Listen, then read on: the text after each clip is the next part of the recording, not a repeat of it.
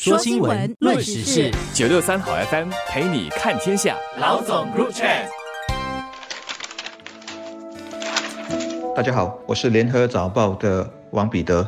你好，我是联合早报的吴新慧。马来西亚闹饥荒，连带禁止对新加坡出口，来龙去脉相信大家都清楚，其实就是基本经济原理在我们实际生活中起作用。首先是他们那边从国外入口的饲料价格一直上涨，鸡农养鸡，然后卖到市场的价格本来就应该水涨船高，才能赚钱或起码回本，但偏偏马国政府因为政治。一直实施价格管制，一公斤最多只能卖八点九令吉，养鸡成了亏本生意，那谁还要生产和供应呢？去年中国闹电荒，搞到很多地方工厂和家庭被限电、被关闸，也和价格管制有关系。当时中国突然不买澳洲煤炭，国内自己的煤又一下子填补不上来，导致煤价和发电成本大涨。但消费那头，国家又限定电不能起价，结果生产越多亏越多，那谁还要发电还要供电呢？马国人今天没鸡肉吃，和中国那阵子的电力困境，很大一部分原因，我觉得都是被价格管制害到的。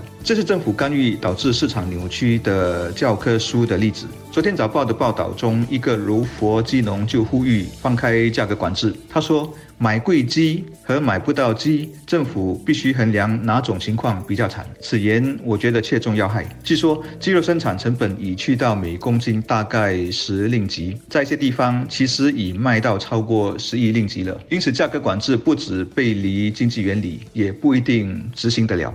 马来西亚六月一号开始禁止活鸡出口，直到他们的鸡肉供应和价格稳定，才会解除禁令，恢复出口。这等于是给了一个未知的日期，我们不知道这一天会是几时到来。有本地的这些鸡贩业主呢，就估计可能要等一个月。有的鸡肉供应商呢，就不看好。马国的鸡肉短缺问题可以在三四个星期里解决，觉得是马国国内政治因素决定一切。马国政府五月二十三日宣布要从六月一日起禁止活鸡出口之后，我就觉得这个现象挺吊诡的，因为新马两地好不容易才恢复边境的这个陆路开放，车辆和人员可以重新自由进出，不需要隔离或者是关闭检测等等的限制，而事实上。呢即使在关闭疫情严重的期间，两国政府还是保持货物的自由流通。新柔长堤是关了，马来西亚进口的果菜和肉类，包括鱼肉和鸡肉等等，还是可以。自由进来，但是现在新楼长堤开放了，反而是生机进不来，是挺奇怪，也是挺遗憾的事。在马国经营养鸡场的一家新加坡食品公司，原本每天为新加坡供应大约四万只活鸡，平均每天有八辆货车进入我国。这家公司旗下呢也有不少马国的员工。现在呢，这家本地公司经营的养鸡场。也是受马国的出口禁令影响，有鸡却进不来。马国一些官员不止经济学不及格，决策也有问题。最明显的是头痛医头的毛病。禁止活鸡出口能缓解国内市场供应压力吗？显然没有，反而使短缺问题恶化。有鸡农就说了，国内有价格管制，但出口到新加坡没有，而且收的是强劲的新币，拿出口赚的还可以平衡一下内销的亏损。现在不让出口了，没有了这个小补，谁还有意愿维持？产量呢？据报道。马国政府是有给鸡农补贴的，鼓励他们多生产，但许多鸡农没去申领，显然补贴了也是亏，就干脆躺平了。最新消息是，政府有意直接对民众发放津贴，目前还没详情，大概不可能具体到只限购买鸡肉产品吧？也许像我们的消费券形式那样。不过我不认为这是长远的解决办法，而且津贴是不归路，像马国的燃油津贴那样，谁做政府都不敢把它取消掉。那天一个副部。讲说，政府已经实施干预，预估本月初饥荒问题就能迎刃而解。但以我所观察的马国政府的过往记录，必须说听听就好。新加坡人下来最好还是要有心理准备，要再吃到马国活鸡还得等久久。所以这样的事件也提醒我们，新加坡不只是要在其他国家经营农场或其他重要的产品，也要不断巩固或扩大我们的货源，确保一些关键的食品材料和用品能够在非常时期还能够保有一定的库存和供应，不会严重影响我们的生活和经济活动，也不会造成价格无限度地暴涨。以致我们的弱势群体受到很大的冲击。新加坡这些年积极发展鱼类的养殖，以及发展蔬菜的现代农场，也是为了进一步加强我们的粮食安全，不会被外部环境的突然改变陷入某种危机，而是有不同的管道和选择来解决需要。另一方面，我们当然也希望马来西亚能够尽快的解决鸡肉供应短缺的问题，而不是一直被内部政治。或一些经济政策的错配问题所捆绑，否则肌肉问题越滚越大，民间情绪也越大，政治代价更大，朝野之间可能就更不容易做正确的决定，反而是陷入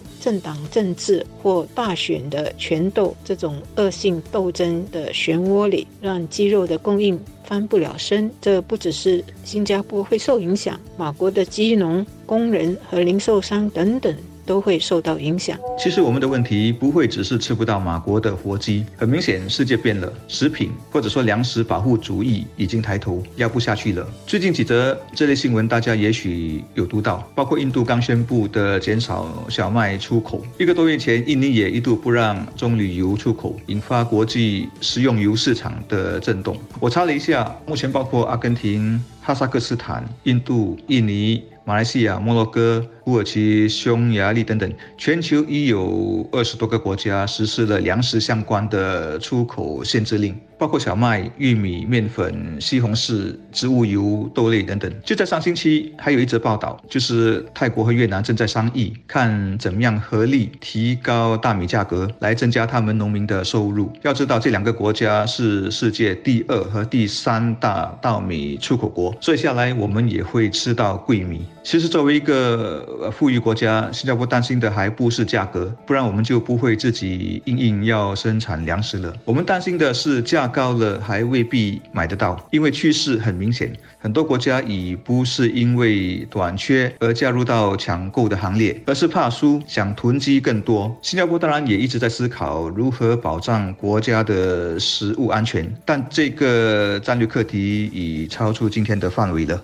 马国政府最近鼓励鸡农用当地的油中人渣来做鸡的饲料，以便能够支持马国的这个养鸡生意，缓解肉鸡价格高涨和供应短缺的问题。目前呢，马国大量进口黄豆和玉米作为养鸡的饲料。乌克兰战争和气候变化等等因素已经导致全球的饲料短缺。价格就大涨，所以鸡的饲料短缺就导致马国肉鸡的喂食量减少了，所以肉鸡的生长缓慢，也限制了马国肉鸡的供应量。无论如何，新加坡本身也要做好准备，可能要。好一阵不会有马国的活鸡供应。作为消费者，我们可以积极的调整，选择冰冻鸡来烹煮我们喜欢吃的卡瑞鸡，甚至是白斩鸡。也许不久就会有人研究出用冰冻鸡也能做出肉质不错。口感不错的白斩鸡的方法，这样我们就不必被没有鲜鸡供应所捆绑。而其实呢，出现状况时，是我们发挥创意和合作解决问题的良机。我们也要展现调整和应变的能力，让人家知道没有先机的日子也难不倒我们。